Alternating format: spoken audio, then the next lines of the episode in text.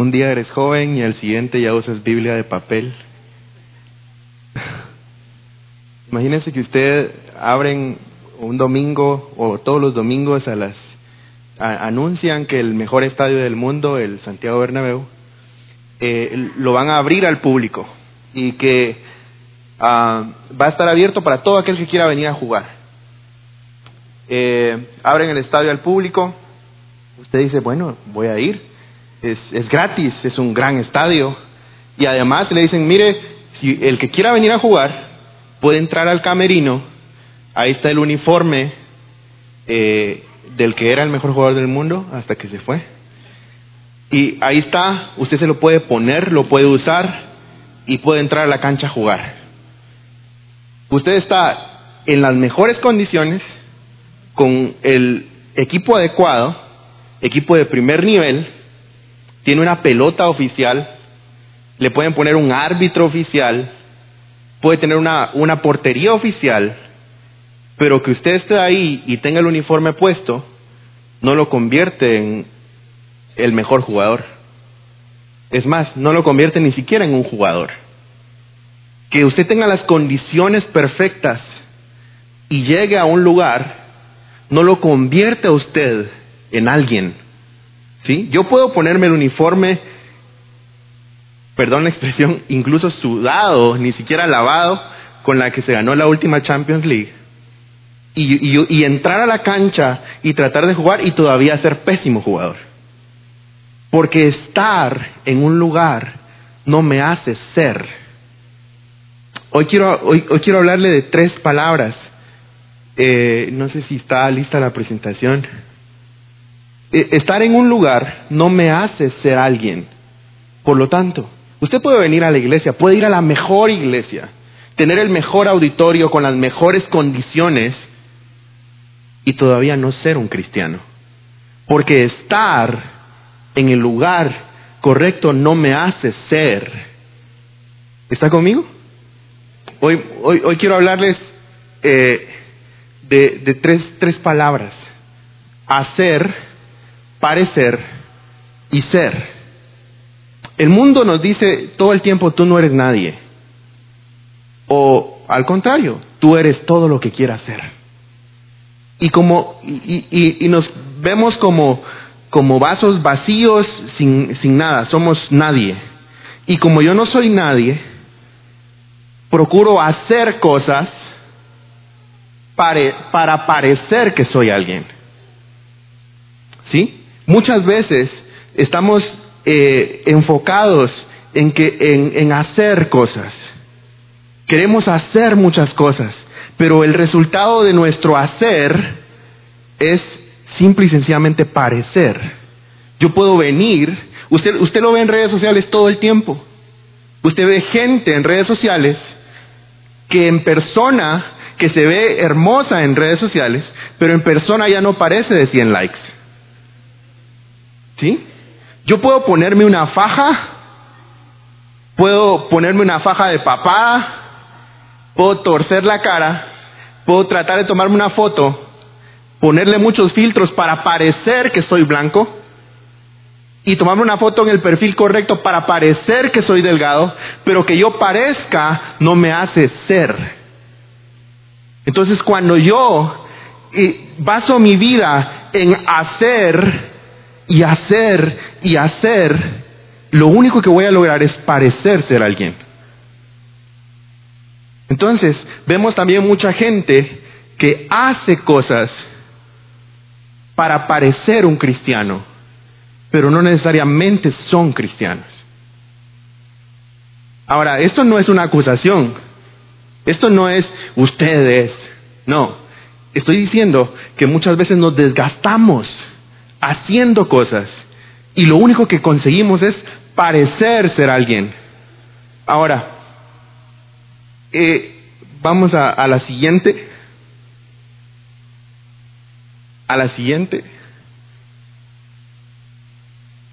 Lo, lo que yo quiero decirle es, la, el, el modelo de Dios o el plan de Dios no es que yo haga para no haga cosas para parecer ser alguien, sino yo primero soy y por lo tanto hago. Repita conmigo, yo primero soy y por lo tanto hago. ¿Sí? Yo soy y por lo tanto hago. Primero soy y por lo tanto hago. ¿Y, cómo es esto? Quiero que vaya conmigo, por favor, a, al libro de Mateo capítulo 5, versículo 14.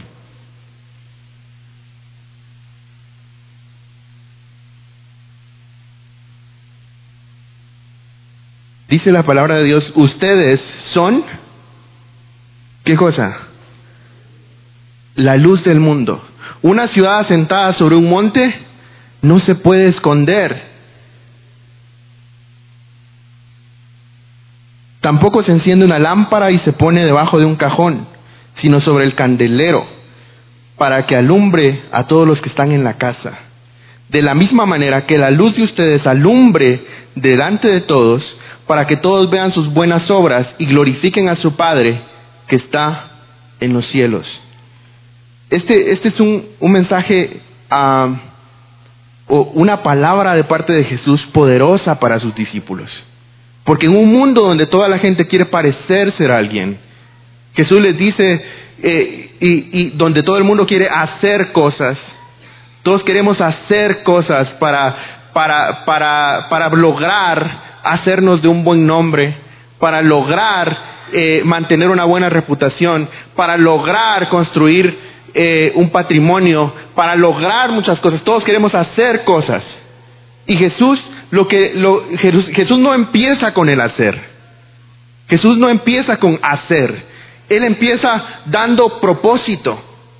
Él empieza dando eh, esencia. Él empieza dando identidad. Y una vez Él entrega identidad, entonces ya nos pide que hagamos. ¿Sí? Pero primero es, ¿quién soy? Primero es, Él determina, yo, yo necesito que ustedes sepan quiénes son, para después, que, que después puedan hacer todo lo que yo necesito que ustedes hagan. Entonces, lo primero que, vemos acá, en esta, en esta frase, ustedes son la luz del mundo, es que el Señor les está entregando identidad.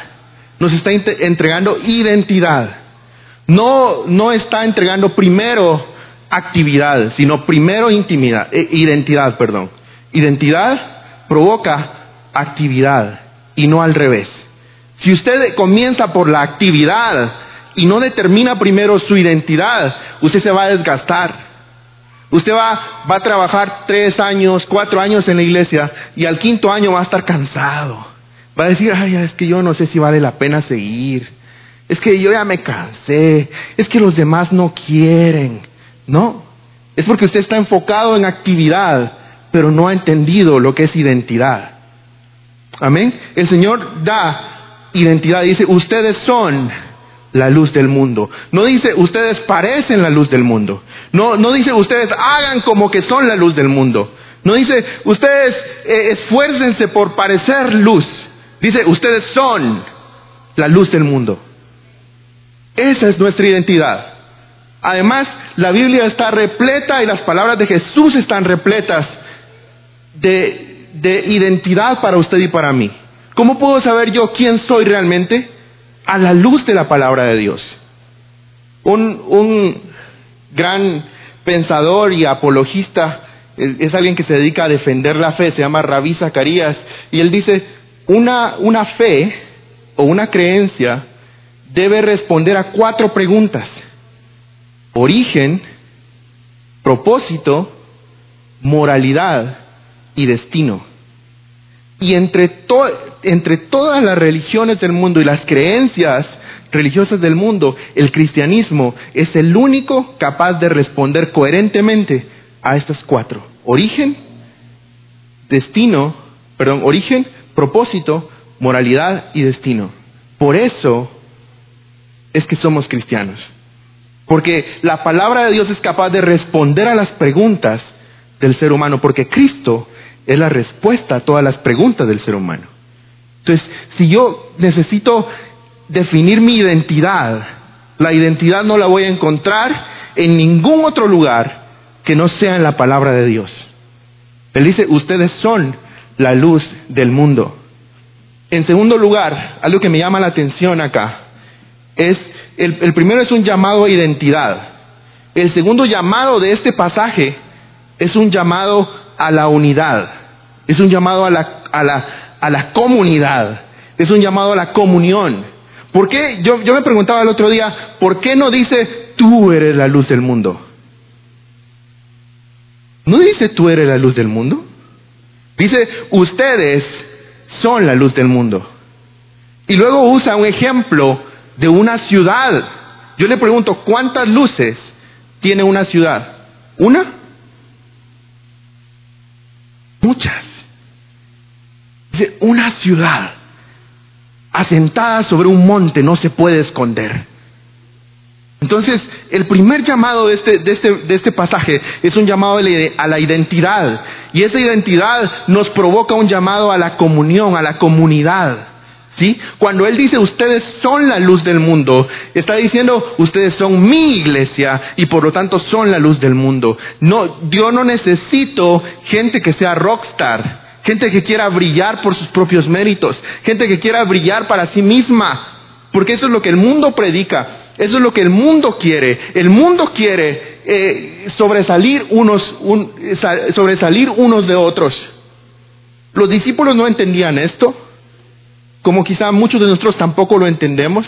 Algunos dicen, ¿para, qué ir a la iglesia? Yo mejor me quedo en mi casa, eh, leo la Biblia en mi casa, eh, escucho la prédica en mi casa. Porque en la iglesia no me gusta, porque, porque tal vez tuvieron un, un, problema con algún cristiano, con algún familiar cristiano, y están peleados con la iglesia. Y eso es muy común. Sin embargo, para poder cumplir el propósito de Dios para nosotros, de Jesús para nosotros, es necesario vivir en comunidad. Es necesario atender al llamado de Dios a la comunidad, a la, a la unidad, al ser iglesia. Esa unidad, esa comunidad se ve expresada en quienes somos nosotros como iglesia. Amén. ¿Está conmigo? Ustedes son la luz del mundo. Él nos da un propósito. Nos llama de lo individual a lo colectivo. Siempre Dios nos llama de lo individual a lo colectivo. Él nos escogió como pueblo suyo como real sacerdocio, como parte de su familia. Todo lo que está expresado en la palabra de Dios, del, plan de Dios a la humanidad, nunca fue en un sentido individualista, como el mundo lo ve. Nunca fue, no, yo soy solo yo y a mí que me importan los demás. No, siempre fue a la comunidad. ¿Por qué? Cuando, cuando Dios ve a Adán y crea a Adán, dice, no es bueno que el hombre esté solo. Y los solteros dicen, hay fe aquí. Los solteros no creen, la hermana cree por nosotros. ¿Sí? No es bueno que el hombre esté solo. Y él funda la familia. ¿Y sabe qué está haciendo el mundo hoy día? ¿Sabe qué está haciendo las corrientes postmodernas? Es un ataque frontal a la familia.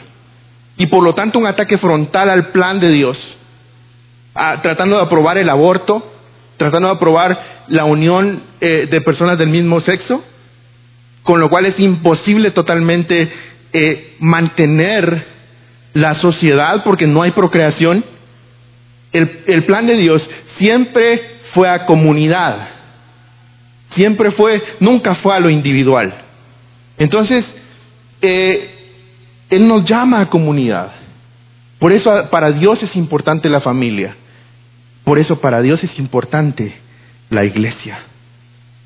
Y como el enemigo sabe que la familia es importante, que la iglesia es importante para que el plan de Dios se cumpla, el enemigo va a hacer todo lo que esté a su alcance para destruir estas dos.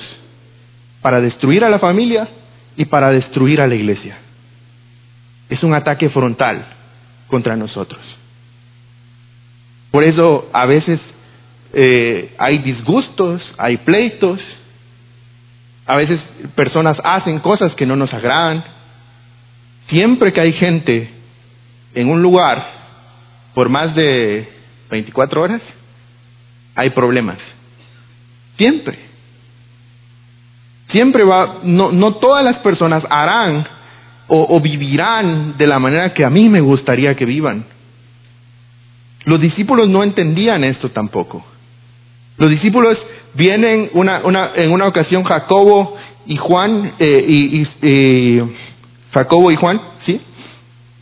Y buscan a Jesús.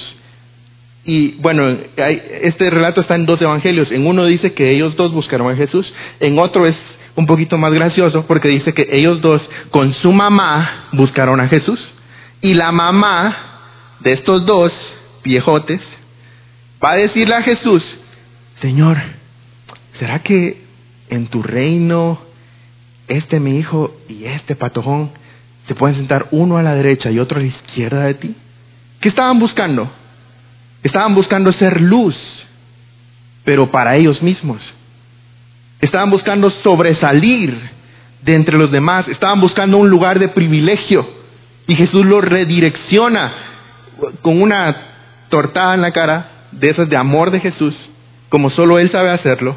Y Él les dice, y los demás se enojan con Jesús, pero Él les dice, ¿saben qué? En, el, en la tierra, aquí en el mundo, la gente, de, la gente poderosa o la gente que está en, en altos puestos pisotea a los demás se pasan unos sobre otros, pero con ustedes no se hará así. Con ustedes el que quiera ser mayor tendrá que servirlos a todos los demás. Esto que Jesús hace es total y absolutamente revolucionario para el tiempo de Jesús. Hoy todos queremos ser humildes, o al, menos la mayoría pretendemos o, o queremos, digamos, en un grupo, alguien que es orgulloso, ¿Cómo, cómo es visto en, en un grupo alguien que es orgulloso? Es visto así como, ay no, qué fea esa persona. Qué feo su modo. Miren, siempre tratando de llamar la atención. ¿Qué con el jefe? Siempre tratando de sobresalir. Pero ¿sabe qué? E, esto lo escuché en una, en una conferencia de, Willow ah, de un, ah, un científico que eh, lo llamaron de una universidad eh, que no es cristiana, una universidad secular, para investigar los orígenes de la humildad. Y él junto con otro grupo de científicos se dedicaron a investigar los orígenes de la humildad. Y era una investigación totalmente imparcial, sin tintes religiosos ni nada. Y dice que junto con este grupo de científicos, al analizar la historia paso a paso, se dieron cuenta que hay en toda la línea de la historia, hay un punto donde todo cambió.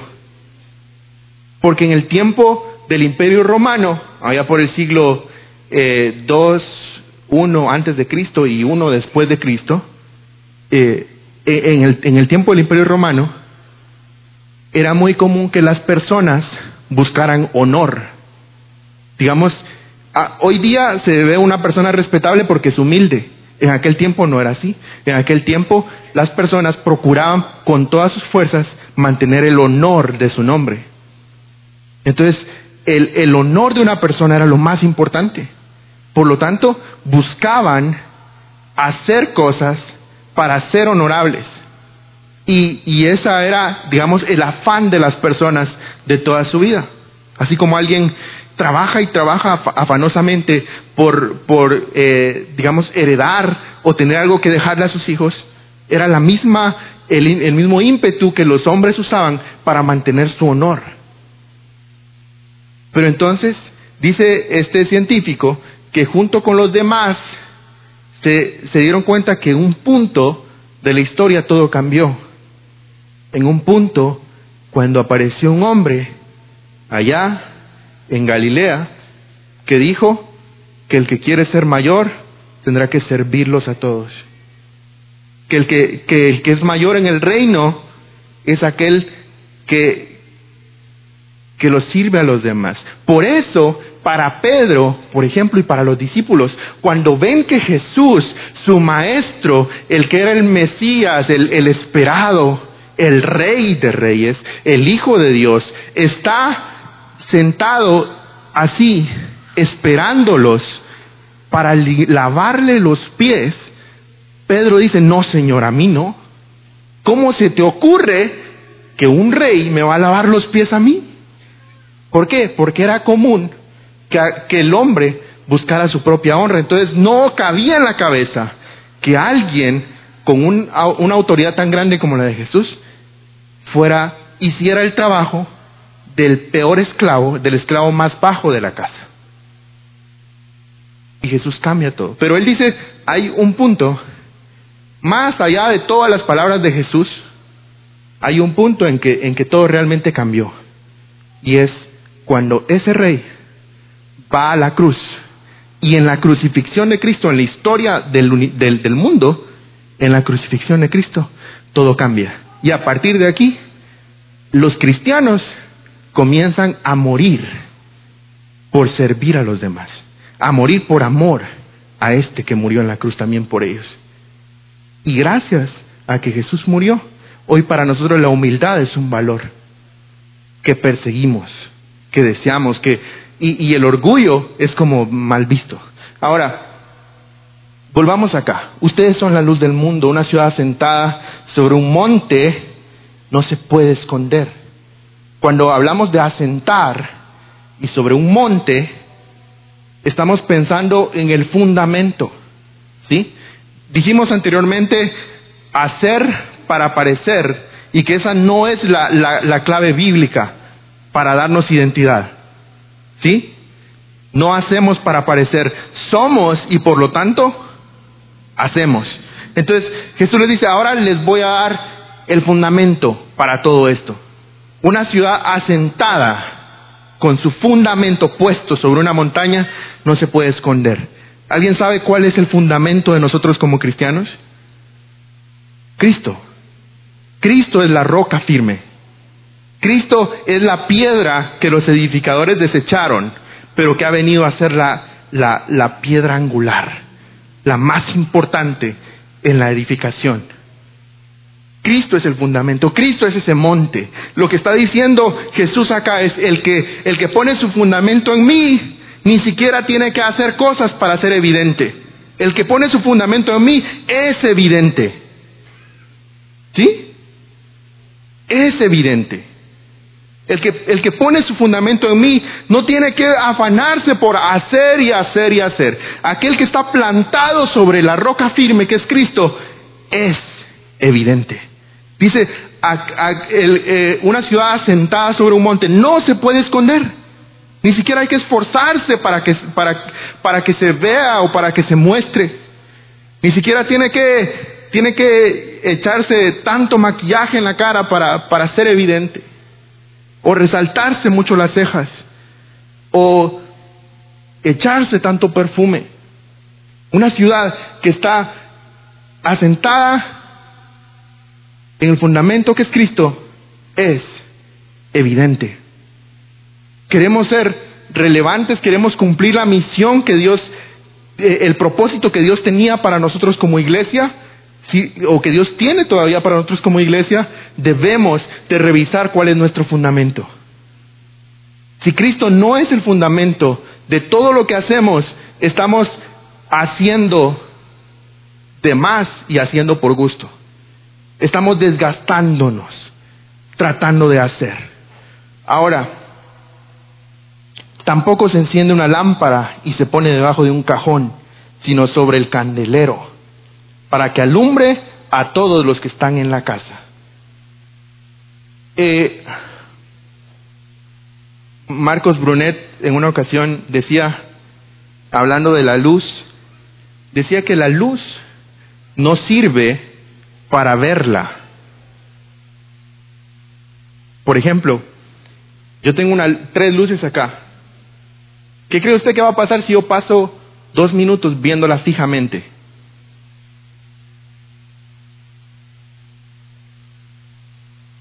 Voy a quedar ciego. ¿Sí? Porque la luz no sirve para, para verla. La luz sirve para apuntarme hacia algo. ¿Sí? Entonces, nuestra luz, la luz que, nosotros encendemos como iglesia, como personas, no sirve para que nos vean a nosotros. No sirve para, para, para, para hacernos famosos, para hacernos un buen nombre. Sirve para que vean a Cristo. ¿Sí? E, ese es el propósito del por qué Jesús nos llama a ser la luz del mundo. Porque es a través de la iglesia que el mundo conoce quién es Él. Es a través de la iglesia, a través de su palabra, pero a través de lo que la iglesia es, que el mundo puede verlo a Él. Pero si nosotros callamos, si nosotros vivimos vidas apagadas, vidas que no son evidentes al mundo, ¿quién les va a mostrar a Cristo? Dice en el siguiente versículo, en el 16, de, de, modo que, o de, de la misma manera, que la luz de ustedes alumbre delante de todos, para que todos vean sus buenas obras y glorifiquen al Padre que está en los cielos. Quiere decir de que lo que yo soy, cuando, cuando yo sé quién soy, tengo identidad, por lo tanto, brillo, yo soy luz, por lo tanto, brillo. Y como brillo, el mundo puede ver a Cristo. usted y yo tenemos que estar conscientes que el mundo vive en profunda oscuridad. El mundo vive cegado. El mundo no entiende. Ellos no entienden por qué usted y yo levantamos las manos. Ellos no entienden por qué usted y yo venimos a la iglesia. Ellos no entienden por qué usted y yo diezmamos y ofrendamos. No entienden. Es más, hasta algunos hasta se burlan de que hagamos estas cosas. Nosotros comprendemos porque hemos sido redimidos, porque hemos nacido de nuevo, porque el Espíritu habita en nosotros. Nicodemo, un gran maestro, sabía un par de cosas de Jesús, un maestro de Israel. Los maestros de Israel no aceptaban a Jesús como el Mesías. Pero Nicodemo tenía una duda en su corazón y dice que de noche, a escondidas de sus compañeros, va a buscar a Jesús y le dice, Señor, yo sé un par de cosas de ti. Quizá que hay gente que sepa un par de cosas de Jesús. Yo sé un par de cosas sobre ti. Primero, sabemos que tú vienes de Dios. Segundo, porque nadie que no venga de Dios no haría las cosas que tú haces. Yo sé dos cosas sobre ti. Vienes de Dios y haces milagros. ¿Usted ya sabe eso? Perfecto, pero no es suficiente. Jesús escucha a Nicodemo y en lugar de decirle, gracias Nicodemo, qué bueno que te diste cuenta porque ya estaba cansado de tanto milagro y que no se dieran cuenta. Gracias Nicodemo, seguime en Facebook. Ahí le das like a mi foto. Jesús en lugar de decirle eso a Nicodemo, le, dice sin, sin, ni para, sin más preámbulos, le dice, de cierto, de cierto te digo, que te es necesario nacer de nuevo. Porque nadie que no nace de nuevo puede ver el reino de los cielos. Porque nosotros podemos ver ahora. Porque ahora entendemos que la necesidad de adorar, porque ahora entendemos la necesidad de orar, porque ahora entendemos que, que porque somos agradecidos damos ofrendas y damos diezmos, porque ahora entendemos que lo que aquí se hace tiene sentido. ¿Por qué? Porque hemos nacido de nuevo. Pero la gente que no ha nacido de nuevo vive en profunda oscuridad, en tinieblas. Filipenses 2.15 dice que nosotros vivimos en un mundo de oscuridad. ¿Me lo pueden poner? Filipenses 2.15 para que sean irrepresibles y sencillos e intachables hijos de Dios en medio de una generación maligna y perversa, en medio de la cual ustedes, ¿qué dice? Resplandecen como luminares en el mundo. Ese es el llamado de Dios para nosotros, como individuos y como iglesia, a resplandecer, a brillar en un mundo de una generación maligna y perversa, de una generación que vive a oscuras. Yo creo que prediqué esto la, última vez, pero tiene mucho que ver con hacer y parecer. Viene este, los discípulos de Juan e interceptan a Jesús y le dicen, maestro, ¿por qué tus discípulos no ayunan? Ahora, ¿el ayuno es bueno? Bueno y necesario, para algunos más que para otros, pero espiritualmente es necesario. Aquel que, que ha entendido cuál es el poder del ayuno, usted no tiene idea la victoria que hay en ayunar. Las batallas que se pelean en ayuno y en oración generan victorias que usted no vería de otra manera. Pero mire esto, los discípulos de Juan le preguntan a Jesús, ¿por qué tus discípulos no ayunan? Y esta pregunta, vista de otra manera, es, ¿por qué tus discípulos no se comportan como un religioso de nuestro tiempo debería de comportarse? Porque los religiosos de aquel tiempo ayunaban. Y los religiosos de aquel tiempo ayunaban, pero eran hipócritas. Porque cuando ayunaban, dice que hasta se echaban, eh, no se bañaban en tres días y salían con cara demacrada y hasta se echaban ahí como lágrimas o, o, tierra o, algo para que la gente se diera cuenta, ah, está ayunando. ¿Sí? Entonces, le dicen a Jesús, ¿por qué no se comportan como un religioso de este tiempo debería comportarse? Y Jesús les dice, primero porque el novio está con ellos, o sea, yo.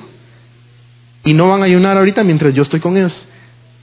Y además, dice Jesús, ¿a quién, esta versión Reina Valera eh, eh, contemporánea dice, ¿a quién se le ocurre, a quién se le ocurriría poner un parche de tela nuevo, un remiendo de tela nuevo, en una tela vieja, en un trapo viejo?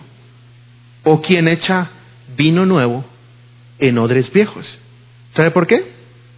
El, odre era hecho de piel de cabra y cuando usted echa, eh, ahora no lo notamos porque el vino se echa en botellas de vidrio y las botellas pues no se expanden, pero cuando, el, cuando el vino empezaba a fermentarse, el vino se expandía, ¿sí? Se expandía. Y cuando se expandía el vino se expandía también el odre. Entonces, digamos que el odre ya está expandido, ya lo vaciaron, ya lo usaron un año atrás o dos años atrás. Y viene alguien e intenta echar vino nuevo en ese odre que ya está expandido, cuando el vino se vuelva a expandir, el odre ya no va a soportar y se va a romper y se va a desperdiciar el vino. Ahora, ¿el vino era malo? No, el vino era bueno. Pero ¿qué pasó? El odre estaba viejo. Entonces lo que Jesús les dice es, a mí no me interesa ponerles parches nada más ay, es que fíjese que me siento mal. Ah, un parchecito de Jesús aquí, hay una curita. Mire, pero, pero es que fíjese que eh, estoy orando para que Dios me dé que me salga mi negocio, porque entonces sí, ah, un parchecito de provisión por aquí. Ah, mire, es que, es que fíjese que ah, ah, eh, necesito un trabajo, ya llevo mucho tiempo sin trabajar, otro parchecito aquí. Fíjese que dijeron que tengo cáncer. un parchezote aquí. Y así nos vamos llenando de parches. Pero ¿sabe qué es lo malo de los parches? Que el trapo sigue viejo, sucio, roto, herido. Y cuando usted viene a la iglesia y no entiende eso, usted va a salir aquí más roto que como entró. Porque cuando el Evangelio comienza a hacer su efecto en usted, lo único que va a causar es que usted se va a romper. Y por eso hay gente que sale de la iglesia diciendo, ah, ese Jesús no funciona. Ya, yo ya probé a ese Jesús que dicen los evangélicos y no, no funciona. No, yo ya probé el, el, Evangelio y a mí la verdad es que no me funcionó. ¿Sabe por qué? Porque se dedicó a ponerse parches de Jesús. Y lo que Jesús le está diciendo a los discípulos de Juan con su pregunta, ¿por qué tus discípulos no ayunan? Es, a mí no me interesa ponerles parches a sus trapos viejos. Yo necesito que ellos se quiten sus trapos viejos y digan, Señor, ¿sabes qué? No puedo más. Aquí está mi trapo completo. Haceme uno completamente nuevo. Eso es nacer de nuevo. La gente religiosa está acostumbrado, eh, acostumbrada a hacer cosas para parecer a alguien. Y Jesús dice, yo, a mí no me interesa que ustedes parezcan a alguien. A mí no me interesa que se sigan poniendo máscaras. Yo sé que, que, que son, yo sé cómo son, yo sé todos sus defectos, yo sé cuando fallan, yo sé cuando están solos y, entran pensamientos malos a su cabeza. Yo sé cuando no son honestos, yo lo sé. Conmigo las máscaras ya no son necesarias. Ya no tienes por qué seguirte poniendo máscaras para parecer ser un cristiano. Conmigo puedes venir y rendirlo todo a mis pies. Y cuando usted rinde todo a los pies de Cristo, Él dice, bueno, ahora que estás desnudo, ahora que no tienes nada, ahora que ya no te estás aferrando a nada, ahora puedo hacerte completamente nuevo. Eso es venir a Cristo. Es despojarme de todo y decir, Señor, me rindo, aquí estoy.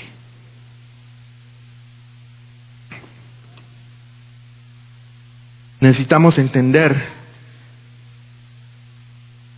cuál es nuestra identidad, quiénes somos realmente. Porque si usted no entiende quién es usted, todo lo que usted haga va a ser pura apariencia. ¿Y sabe qué es lo malo de vivir de apariencias? Que nos cansamos, nos hartamos, nos cansamos de fingir, nos cansamos de aparentar. ¿No está usted cansado? ¿Cansada de aparentar? ¿De intentar parecer alguien y darse cuenta que realmente no es nadie? ¿Sabe qué es lo más hermoso de este evangelio, de estas buenas noticias? Eso significa evangelio, buenas noticias. Jesús les dice, nadie enciende una lámpara y la pone debajo de un cajón. Ahora, la luz que nosotros tenemos cuando somos cristianos, la luz que nosotros somos cuando somos cristianos, no es luz propia, cuando habla de lámpara, en, el tiempo antiguo una lámpara no era lo mismo que usted y yo entendemos como lámpara. En el tiempo antiguo, una lámpara era un recipiente lleno con aceite. Y este aceite hacía que la lámpara ardiera. Y por lo tanto, la lámpara podía brillar. La lámpara brillaba no porque fuera lámpara, la lámpara brillaba y se mantenía encendida porque tenía aceite, por la esencia de lo que tenía dentro. Por lo tanto, lo que Jesús le dice es, ustedes son la luz, pero su luz no es propia. Ustedes necesitan el aceite para poder brillar. ¿Sabe cuál es ese aceite? El Espíritu Santo. Es el combustible que nos da vida es el combustible que nos mantiene encendidos. Es el Espíritu Santo. Sin el Espíritu Santo nada de lo que hacemos aquí, nada de lo que hacemos allá y nada de lo que somos tiene sentido. el Espíritu Santo es una persona, pero también es una fuerza. Cuando Jesús le dice a los discípulos quédense en Jerusalén y no se vayan de Jerusalén, sino que esperen la promesa, y dice, pero recibirán poder cuando haya venido sobre ustedes el Espíritu Santo. Esa palabra poder en griego es dunamis o dinamos, que es la misma palabra donde viene dinamita. ¿Se imagina ese poder? Es una explosión. El poder del Espíritu Santo es lo que mantiene a la iglesia y por lo tanto a los creyentes vivos, unidos, moviéndose hacia adelante, lo que nos hace que no nos estanquemos, sino que nos movamos. El Espíritu Santo es para todo aquel que cree. Pero el Espíritu Santo es el si usted puede tener la mecha más bonita, pero si en ese aceite no arde, sin ese aceite no se mantiene ardiendo, sin ese aceite no se mantiene encendido, no resplandece, no sirve de nada. Sin ese aceite usted es un recipiente vacío. Por lo tanto, el llamado acá es primero a la identidad, segundo, él, él está dando propósito, identidad, comunidad, y ahora les da el recurso. Les dice, ustedes son la luz del mundo, por lo tanto brillen. Señor, pero ¿cómo vamos a brillar? No se preocupen, Aquí está el recurso. Necesitan el Espíritu Santo para brillar. Todo patrocinado por, por Él. Todo patrocinado por Él. Por eso la salvación es por gracia. Por eso lo que hacemos es por gracia, porque nosotros no tuvimos que hacer nada o comprar nada o poner nada para, para, para que fuera posible, para que fuera viable. Lo que el ser humano sí debe hacer es responder a ese llamado, es responder al llamado de Jesús. Ahora, necesitamos ese aceite.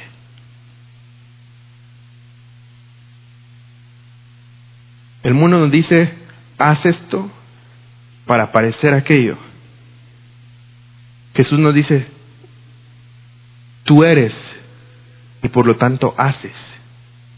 Pero ahora quiero pararme un poquito aquí en el tú eres o ustedes son. Porque si ustedes son, no es el comienzo. Ustedes son es también el resultado de algo más. lo que hacemos es resultado de lo que somos, pero lo que somos es resultado de algo más. Y eso de esto también está cargado el evangelio. ¿Sabe por qué yo soy? Yo soy porque él es. Mi identidad y todo lo que yo pueda ser ser depende de todo lo que él es. Jesús dijo, yo soy la luz del mundo. El que me sigue no andará en tinieblas, sino que tendrá luz verdadera. Jesús dijo, yo soy el pan de vida. El que de mí comiere no tendrá hambre jamás. Jesús dijo, yo soy la resurrección y la vida. El que, el que, el que cree en mí, aunque esté muerto, vivirá.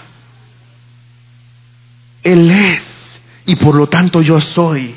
Él venció en la cruz y por lo tanto yo también venceré. Él es y por lo tanto nosotros somos.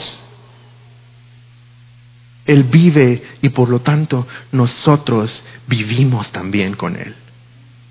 Todo lo que la iglesia es, todo lo que usted y yo somos, es porque Él es. Él es el principio. Juan comienza diciendo, en, el principio era el, verbo, era la palabra, y la palabra estaba con Dios y la palabra era Dios. Ahora, esta palabra, la palabra palabra, es logos para los griegos, logos. Y, el logos tiene dos sentidos. Uno, palabra. Ese es el sentido sencillo de logos, palabra. Pero cuando decimos logos en un sentido más amplio, sabe que para los griegos había algo, un logos, o sea, un conocimiento o algo superior a ellos. Algo que no sabían qué era, pero era algo. Y ese algo, ese logos grande, superior a ellos, superior a su entendimiento, era lo que mantenía al mundo en orden lo que ponía orden a todas las cosas, lo que le daba sentido a todas las cosas. Ese era el Logos. Y por lo tanto, por eso Juan viene y dice, ¿saben qué? Griegos y todo el mundo, en el principio era el Logos. Y el Logos estaba con Dios. Y el Logos era Dios. O sea, en el principio era aquel que le da orden y sentido a todo. Y ese orden y sentido a todo estaba con Dios. Y ese orden y sentido, y ese orden que le da sentido a todo, era Dios. Y aquel logos se hizo carne y habitó entre nosotros y vimos su gloria, gloria como la del unigénito Hijo del Padre ese logos que le da sentido y orden a la existencia del ser humano se llama Jesucristo, Hijo de Dios. Él es el que le da sentido a todo. Por lo tanto, yo soy porque Él es. Ahora, ¿cómo va a saber usted quién es Él si no se dedica a conocerlo?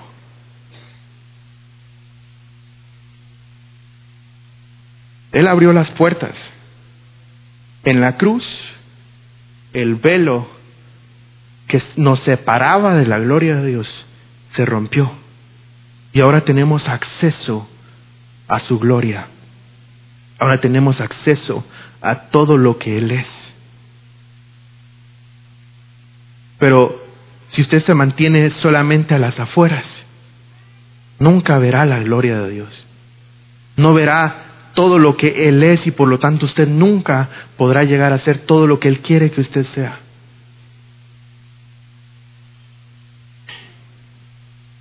Nicodemo le dice Jesús, yo sé un par de cosas de ti. Sé que vienes de Dios, sé que haces milagros. Y Jesús le dice, te es necesario nacer de nuevo. En otras palabras, lo que Jesús le dice a Nicodemo es, puedes saber un poquito de cosas sobre mí. Yo sé todo de ti. Tú si quieres puedes saber solo un poquito sobre mí. Pero cuando tú nazcas de nuevo, no solo vas a saber un poquito sobre mí, vas a ver el reino de Dios en plenitud, a cabalidad. Vas a ser capaz de experimentar y de ver la gloria de Dios. ¿Alguien quiere ver la gloria de Dios realmente en su vida? Es que es impresionante lo que Dios quiere realmente para el ser humano, lo que Dios quiere para nosotros no tiene límites. El, el deseo de Dios era que fuéramos imparables. Él dice, sobre esta roca, Pedro, Pedro le dice, Señor, tú eres el Hijo de Dios, tú eres el Cristo, el Hijo del Dios viviente. Y Jesús le dice, sobre esa roca, Pedro, voy a edificar mi iglesia y ni las puertas del infierno podrán detenerla. El, plan de Dios era que fuéramos primero de lo individual a la comunidad, a lo colectivo, a ser iglesia. Y segundo, que esa iglesia fuera imparable, que nada la pudiera detener. Pero estamos estancados, ¿sabe? Estamos estancados. Últimamente he estado viendo, bueno, en redes sociales hay como rondando videos de personas daltónicas. ¿Sabe qué es un daltónico? Alguien que ve, pero no puede ver todos los colores ven como en blanco y negro. No, no es ni en blanco y negro, es como un color sepia. No pueden ver todos los colores. ¿Usted se imagina qué sería vivir? Ir a la playa, levantarse a las 5 de la mañana para ver el amanecer. Y cuando usted se para enfrente del mar y abre sus ojos, allá del otro lado hay un amanecer hermoso, pero usted no lo puede ver. O sea, sí lo tiene enfrente. Sí ve el mar, sí ve el sol, pero no ve los colores.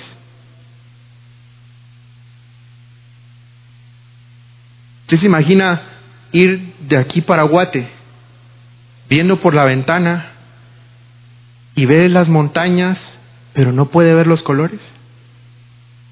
Ver por la ventana cuando voy de regreso es una de las cosas que más disfruto los tonos de verde, las montañas, los colores de los árboles, cómo van cambiando. Pero ¿se imagina usted tener esa maravilla enfrente y no poder apreciarla por completo? ¿No poder verla a cabalidad? Hay muchos cristianos que estamos aquí, sabemos un par de cosas de Dios, sabemos un par de cosas de Jesús, pero estamos viviendo como cristianos daltónicos. No estamos viendo todo lo que Él quiere que veamos. Y el Señor dice, hoy les hago un llamado a dejar de hacer cosas para parecer que son alguien. Dejen de ponerse máscaras. Ya no es necesario las máscaras. Hoy yo quiero que ustedes entiendan que ustedes son, que son hijos, que son amados, que son aceptados, que son pecadores, sí, que merecían morir, sí, pero que Él se puso en mi lugar para que yo pudiera tener vida. Él se puso en mi lugar. Yo quiero que ustedes sepan que son hijos de Dios. Dice la, dice, dice la Biblia que el Espíritu da testimonio a nuestro espíritu de que somos hijos de Dios. ese mismo espíritu, el aceite, es el que nos hace entender que somos sus hijos.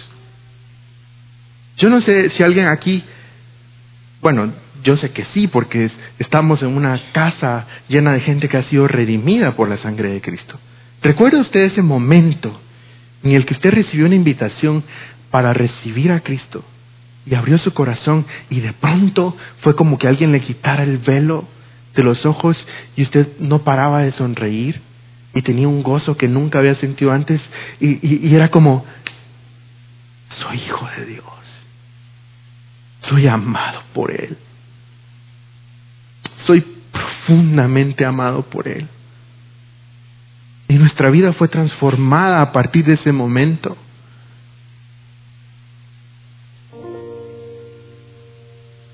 Hace cuatro años, por ir a dejar a Melqui a su casa, eh, yo estaba muy cansado ese día.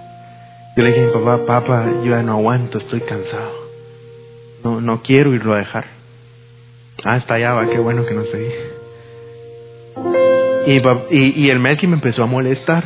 Dice, vos, hombre, hazle caso a tu papá, que no qué. Y yo, y mi papá, no, anda y anda y anda. Y me fui. Ah, me vine aquí a Cobana a dejarlo. Lo dejé en su casa, me puse el cinturón y me fui de regreso. Y cuando iba de regreso para Chamelco, iba viendo como la, línea del camino así, doble. Y cuando yo tengo muchos sueños no puedo escuchar música, bajé toda la música. Eh, y me venía literalmente pegando en la cara para no dormirme, pero pegando fuerte. Y es que soy bien fuerte. Y recuerdo que cuando llegué a la recta de la entrada de Chamelco, siempre era mi tradición, siempre que llegaba el primer túmulo, cerraba los ojos mientras pasaba el túmulo. Y ese día iba tan cansado que cerré los ojos y ya no volví. Y abrí los ojos hasta el segundo túmulo y, y solo oí un y era un poste de teléfono que se partió en cuatro pedazos. Y el carro no era de nosotros, era de una empresa de renta de autos de Guate. Y yo cuando abro los ojos, lo primero que hago es ponerme a llorar, porque yo sabía que el carro no era nuestro. Y segundo, sabía que mi papá no tenía dinero para pagarlo. Y yo y llamo a mi papá y le digo, papá, choqué el carro. Me dijo, va, ahorita, ahorita voy, tranquilízate, ya no llores. Y, yo, y llegó mi papá y no sé todavía si creer que algún vecino llamó a la policía porque a la gente no le gusta meterse en esos asuntos, pero ya eran como las 11 de la noche y alguien llamó a la policía y llegó la policía. Y este, no me funcionó el querer hacerme loco y solo irme. Ah, no, llegó la policía y el, el policía pregunta quién es el responsable, quién, quién tuvo la culpa. Y mi papá, sin dejarme hablar, me hizo a un lado, y un paso al frente y dijo, fui yo. Yo soy el responsable.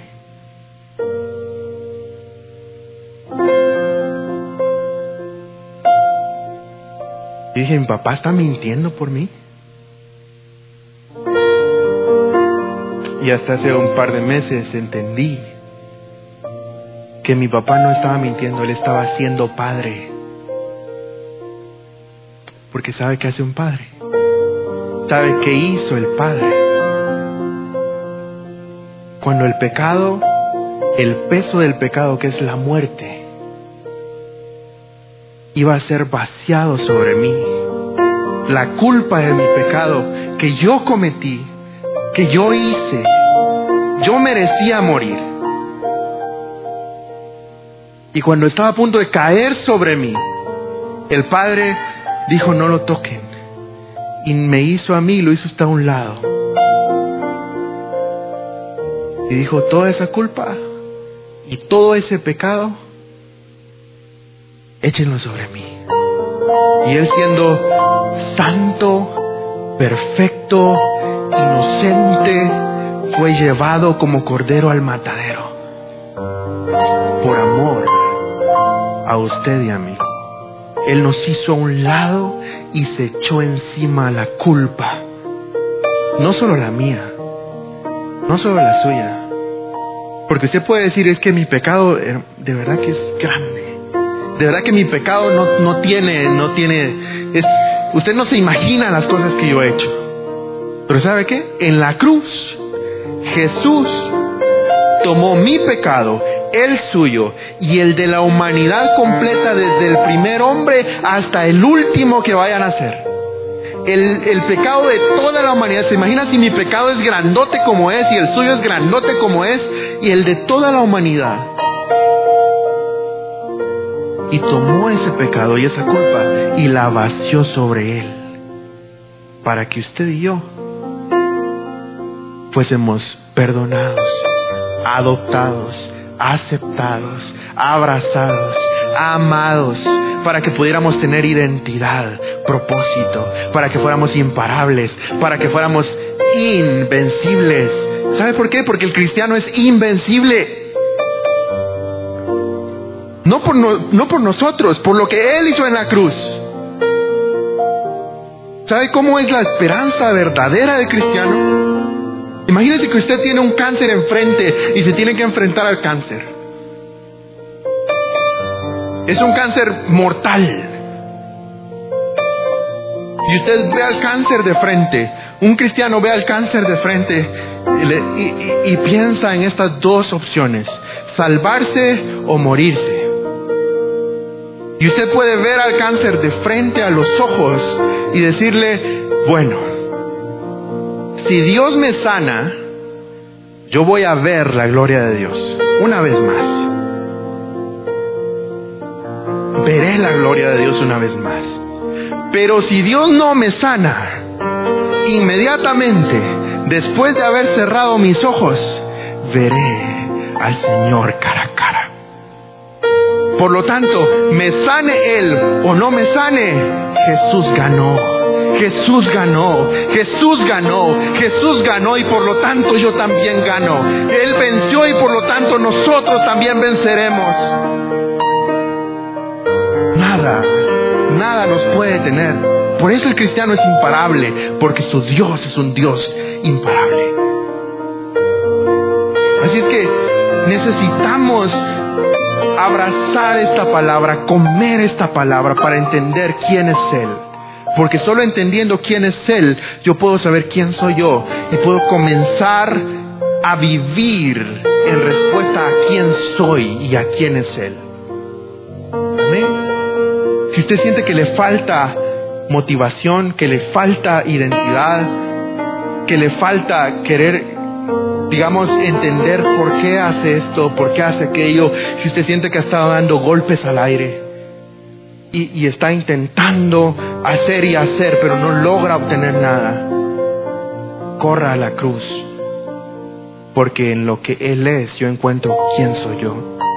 ¿Por qué no se pone de pie esta mañana.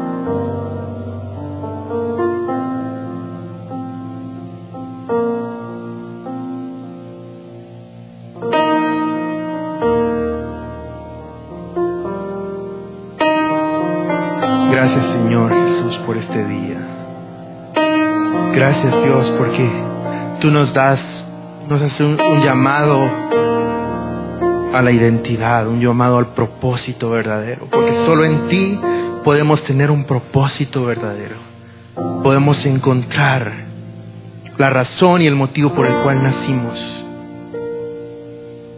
Yo no sé si hay alguien aquí que está cansado, cansado de luchar, cansado de intentar, cansado de tratar de intentar agradar a Dios y fracasar en el intento, de intentar agradar a los demás y fracasar en el intento, de intentar...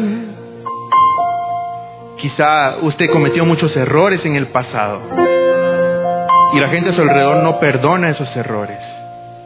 Quizá usted cometió muchos errores en el pasado y usted no logra redimir su nombre. Y por lo tanto usted vive los días creyendo que usted es lo que fue antes. Y el Señor dice, yo soy la vida verdadera. Yo soy la luz del mundo y el que en mí anda no andará en tinieblas.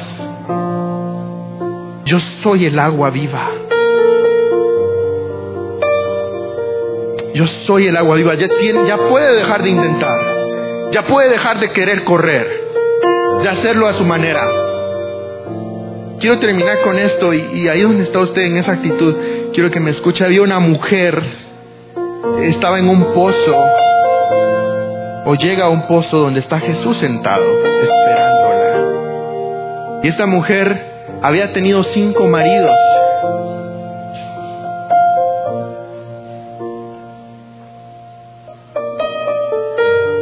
Jesús le dice, mujer, dame de beber. Y la mujer le dice, ¿cómo quieres que, cómo tú me pides a mí que te dé de beber? Si yo soy una samaritana. Yo no soy nadie. Los samaritanos no eran nadie para los judíos. Yo soy una samaritana. Tú siendo judío, yo una samaritana. ¿Quién soy yo para que, para que tú me pidas a mí? Y, Jesús le dice, si tú supieras quién te está hablando, tú me pedirías que y yo te daría agua verdadera, agua de vida. Y la mujer le dice, ¿dónde puedo encontrar esa agua? Dímela, para que no tenga que venir todos los días a este pozo a recoger agua. Y Jesús le dice, tráeme a tu marido y te cuento cuál es el secreto. Y la mujer le dice, eh, Señor, no tengo marido. Y Jesús le dice, bien has dicho, porque cinco maridos has tenido y con el que estás ahorita no es tu marido. Y la mujer se queda asombrada y dice, ¿cómo es que tú eres profeta? Porque sabes todo lo que me ha pasado. Por supuesto, si Él nos hizo. Si fuimos creados por Él. Y, entonces viene, viene aquí el problema de que la mujer estaba tratando de encontrar sentido en un marido y no le funcionó. Dijo, no, no, este no era. Y se fue con otro y, y ay, no, este, eh, yo quería uno alto, pero no tanto. Y fue con otro y, ay, este no tiene barba. Y fue con otro y no le funcionó ninguno. Y usted puede pasar toda su vida, quizá no con un marido, pero buscando allá en las fiestas la respuesta. Y cuando usted está en la fiesta y luego vuelve a su casa y se da cuenta que la soledad está esperándolo para reírse de usted otra vez, no, la fiesta no funcionó. Y luego probó con el cigarro, probó con las drogas, probó con, con el alcohol y tampoco le funcionó. Y luego probó poblándose de amigos y dijo, voy a hacerme muchos amigos porque mientras esté acompañado no me voy a sentir solo. Y se da cuenta que lo buscaban solo por lo que tenía y cuando estaba solo nadie fue por usted. Y así puede usted buscar, eh, bueno, voy a estudiar una mi carrera universitaria porque siendo un, un, un licenciado entonces sí me van a respetar y sí voy a ser por fin alguien. Y hay gente buscando en maridos y en cosas sentido. Y Jesús le dice, no tienes que seguir buscando. Yo soy el agua viva. El que de mí bebe no tendrá sed jamás. El que de mí bebe encontrará provisión para siempre. Yo soy el agua viva.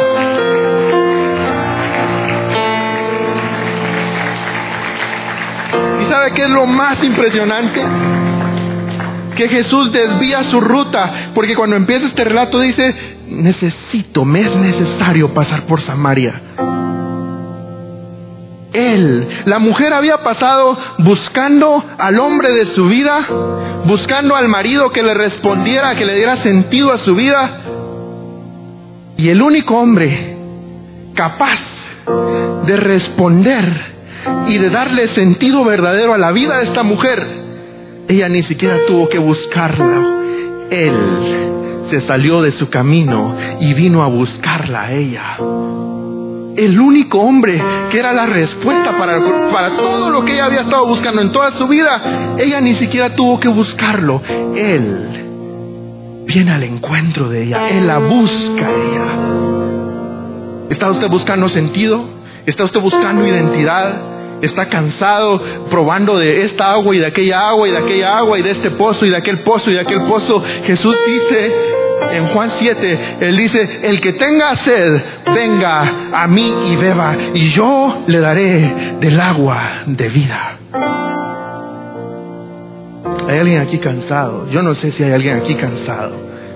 Pero yo le invito a que en un acto de, de, rendición, cuando, cuando estamos cansados hacemos cosas desesperadas.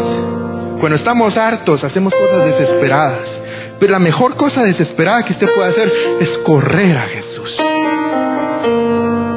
A ese Jesús que dijo, vengan a mí todos los cargados y trabajados, y yo los haré descansar.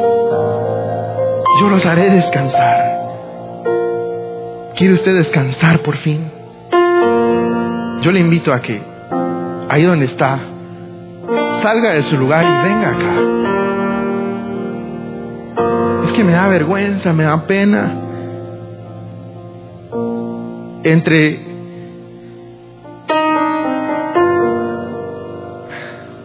Anoche yo decía, hay, hay mucha gente mala, cobarde, mucha gente mala, valiente, perdón, y mucha gente buena, cobarde.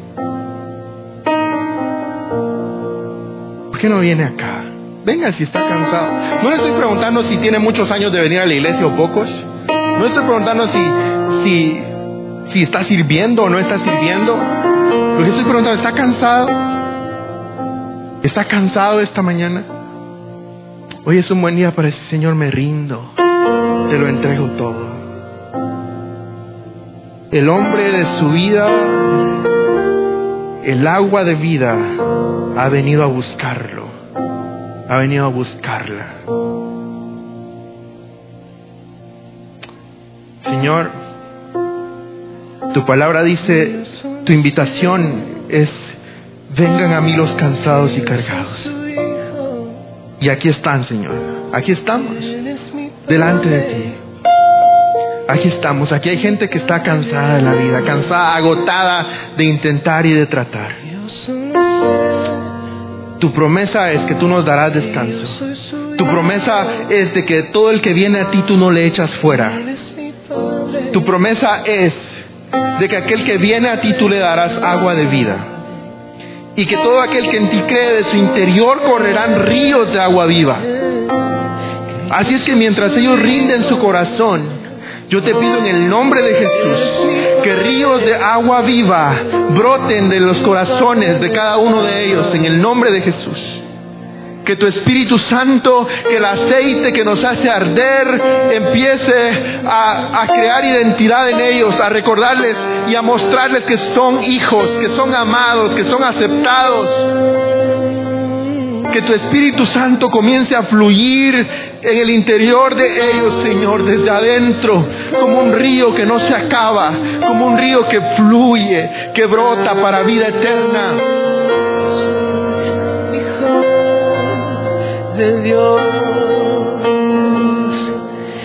ya no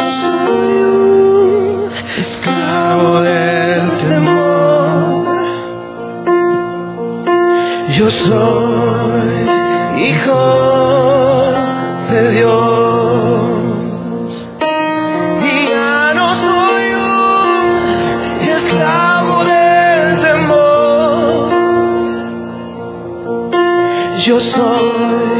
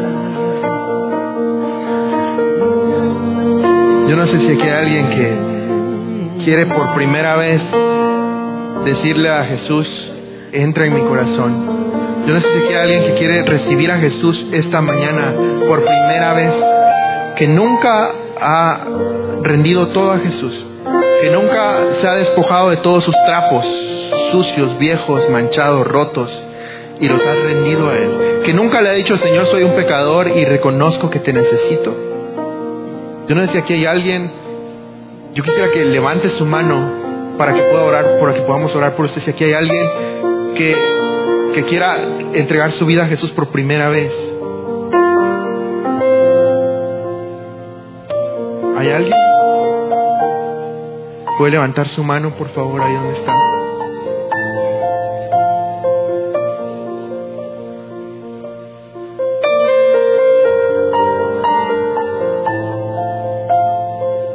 También quiero hacer una invitación. A, si hay alguien que ha estado lejos de casa, si hay alguien que, que ha estado lejos del Señor, estar lejos no quiere decir necesariamente haberse ido de la iglesia. Hay, hay quienes están aquí pero nunca han estado. Nunca han comprendido realmente que son de la familia de Dios. Ha estado viviendo en pecado, ha estado viviendo lejos, ha estado alejado de Dios realmente, no, no, no tiene una amistad real con Jesús. Y usted quiere volver hoy a Jesús. ¿Puede levantar su mano conmigo? ¿Puede levantar su mano para que podamos orar por usted? ¿Alguien quiera reconciliarse hoy con el Señor? Veo unas manos levantadas, no sé si me pueden ayudar a, a, a ministrar, por favor. Y ahí donde está, mantengan su mano en alto para que puedan acercarse con ustedes los servidores. Vuelve soy con una canción, Y ahí donde está, para aquellos que quieren reconciliar o aceptar al Señor esta, esta mañana, quiero que haga esta oración y si la puede hacer audible, por favor, conmigo. Le agradecería mucho. En voz alta decimos, Señor Jesús, reconozco que soy pecador, que no puedo salvarme a mí mismo, que te necesito. Reconozco que moriste en la cruz para salvarme a mí. Te abro la puerta de mi corazón para que hagas tu casa en mí. Ven y gobierna mi corazón. Sé tú el Señor de mi vida. Sé tú mi Salvador. Y séllame con tu Espíritu Santo. En el nombre de Jesús. Amén. Amén. Yo soy hijo de Dios. Todos los hijos levanten su voz ahora.